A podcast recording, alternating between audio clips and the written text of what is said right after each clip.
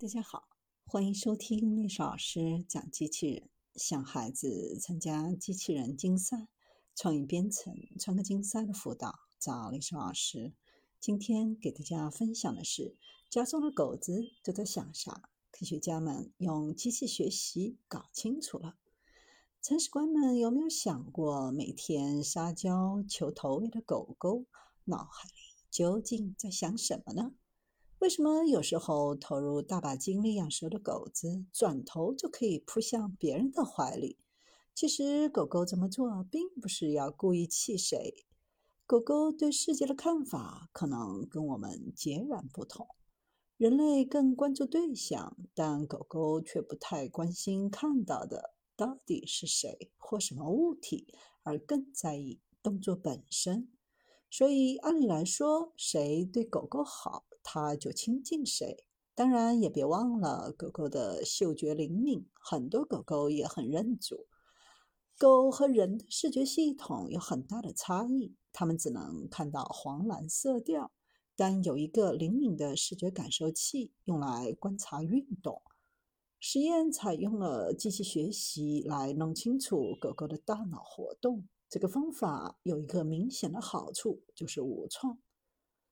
这个方法此前在灵长动物身上用过，此次用在狗狗身上的实验算是一个重大突破。研究者通过机器学习和功能磁共振成像，探索狗狗看到不同视频时的大脑活动。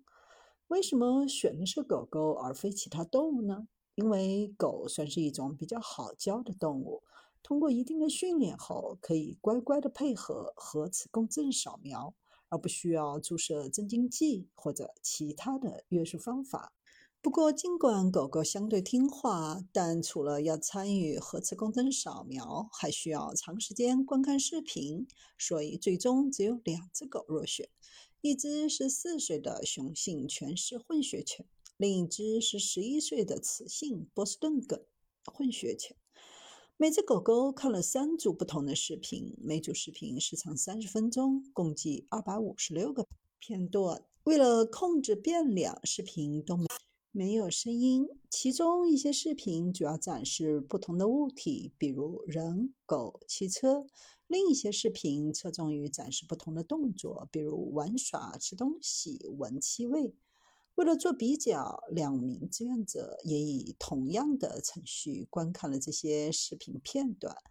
在志愿者和狗狗看视频的同时，研究人员用 3T 核磁共振扫描仪记录了他们的大脑活动图像，使用神经网络训练并测试了三个分类器，以区分物体和行动。